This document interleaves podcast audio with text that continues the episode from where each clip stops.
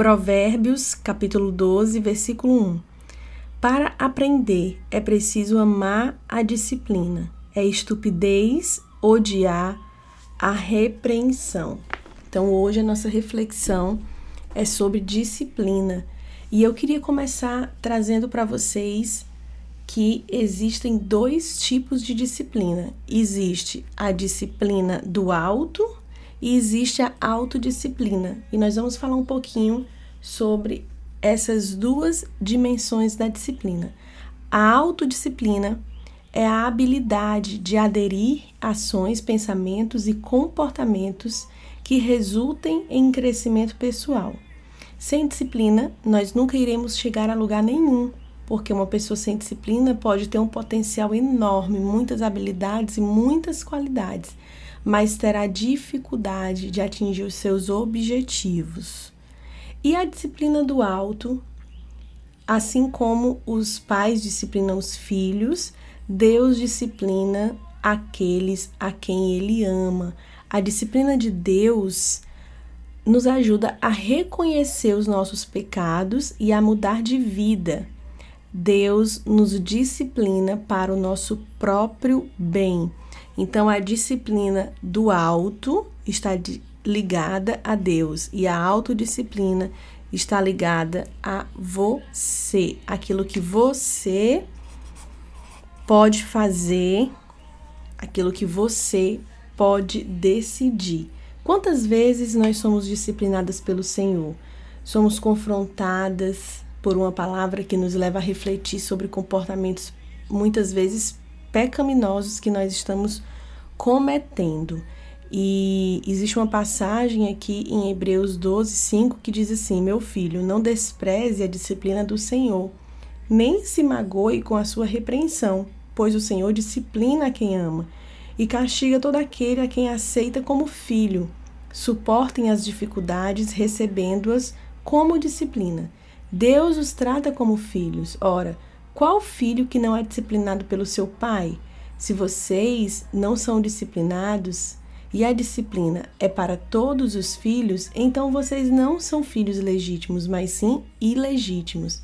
Além disso, tínhamos pais humanos que nos disciplinavam e nós os respeitávamos. Quanto mais devemos submeter-nos ao Pai dos Espíritos para assim vivermos.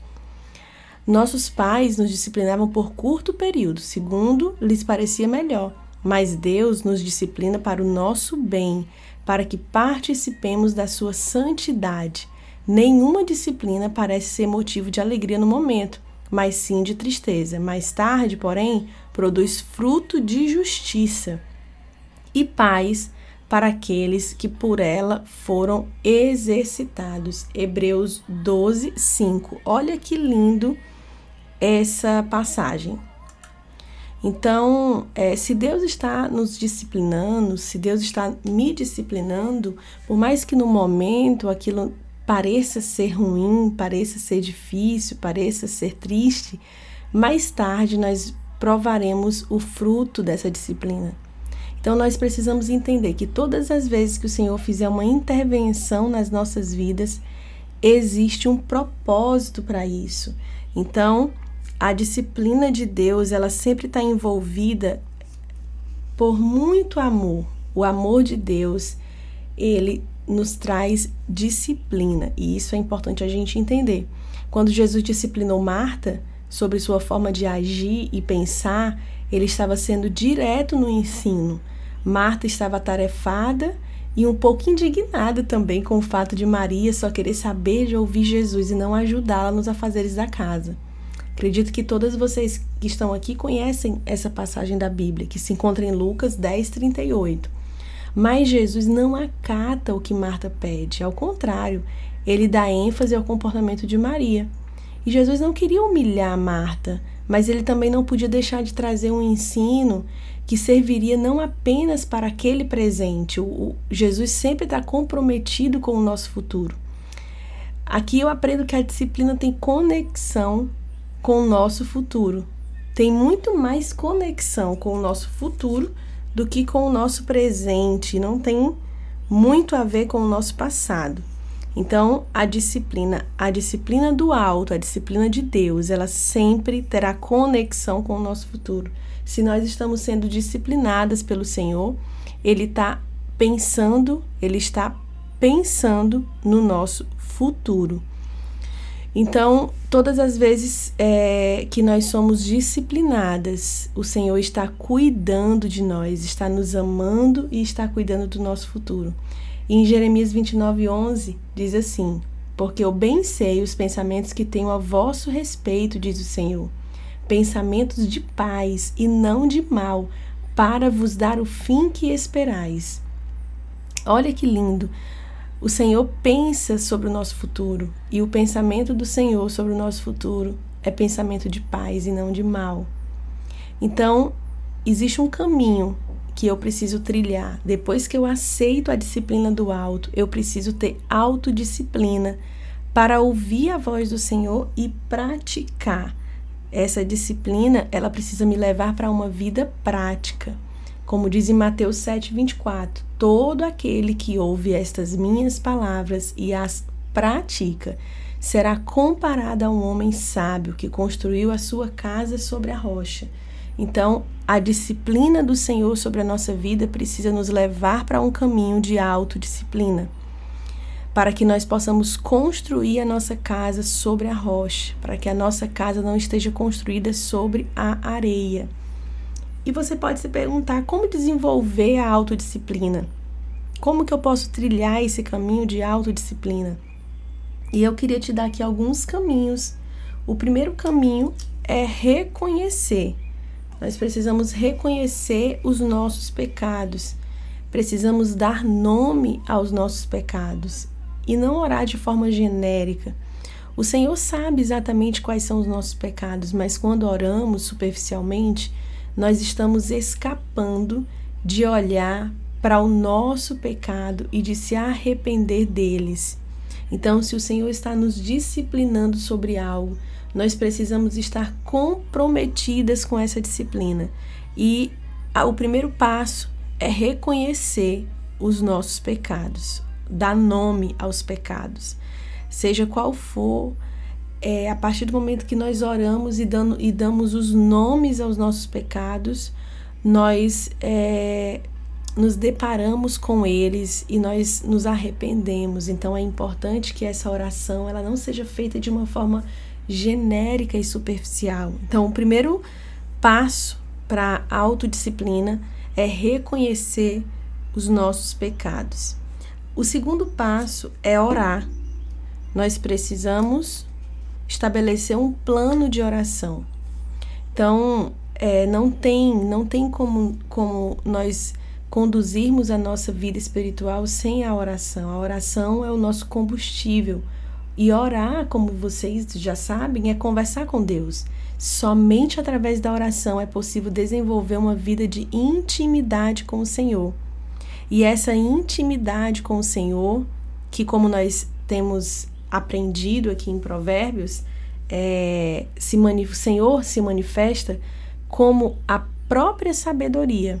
Essa intimidade com o Senhor nos levará para esse caminho de autodisciplina, de temor, e é exatamente isso que nós precisamos para os nossos dias. O segundo, o terceiro passo é reconheça as situações que te deixam mais suscetíveis ao pecado. Isso é importante. Se você tem algum desafio ligado ao vício, drogas, álcool, prostituição, pornografia, você deve ter sabedoria para identificar Quais são os lugares, quais são as situações que te deixam mais suscetíveis? A Bíblia diz que o sensato vê o mal e se esconde. Então nós não devemos desafiar o pecado. Nós devemos fugir do pecado e as situações que podem nos levar a pecar. O quarto passo que nós precisamos dar é entender que se afastar do pecado é se aproximar de Deus. Ou seja, pelo prazer da presença do Pai, sempre, sempre, sempre vale a pena se afastar de qualquer situação. Então, esse esse afastamento do pecado, do lugar do pecado, ele nos levará automaticamente para perto do Senhor, para perto de Deus. E o quinto passo é você saber que você tem um advogado. Então não permita ficar no lugar da culpa, do remorso. Esse lugar não é o seu lugar. A Bíblia nos ensina que aquele que se arrepende e deixa alcança misericórdia. O Senhor sempre, sempre e sempre estará de braços abertos nos esperando. Então, levante-se e receba a disciplina do alto. Pratique a autodisciplina e vamos vencendo de glória em glória até que ele venha. Sobre quais áreas da sua vida o Senhor tem te disciplinado, o Senhor tem te convidado, o Senhor tem te mostrado um outro caminho. Quais áreas o Senhor já tem falado ao teu coração que precisa de um outro movimento? Então, se o Senhor já te mostrou algo, se o Senhor já te falou algo, se o Senhor já tem te disciplinado em algo, agora o que você precisa, o que eu preciso ser, é colocar isso em prática, é exercer agora a autodisciplina porque a disciplina do alto já veio sobre a sua vida. E aqui, como fala em Provérbios 12, para aprender é preciso amar a disciplina. Então, todos os dias o Senhor quer nos ensinar, o Senhor quer nos mostrar um novo caminho, o Senhor quer nos mostrar um novo jeito, uma nova forma. O Senhor quer que os nossos caminhos sejam caminhos de, de paz, se, o nosso futuro seja um futuro de esperança. Mas para isso, nós precisamos de autodisciplina. Primeiro, nós precisamos da disciplina do alto, aquilo que o Senhor já te falou. Agora, nós precisamos de autodisciplina. Então, que o Senhor nos leve para esse lugar, nos dê graça, nos dê força, nos dê sabedoria, para que a gente possa exercer essa autodisciplina. Amém?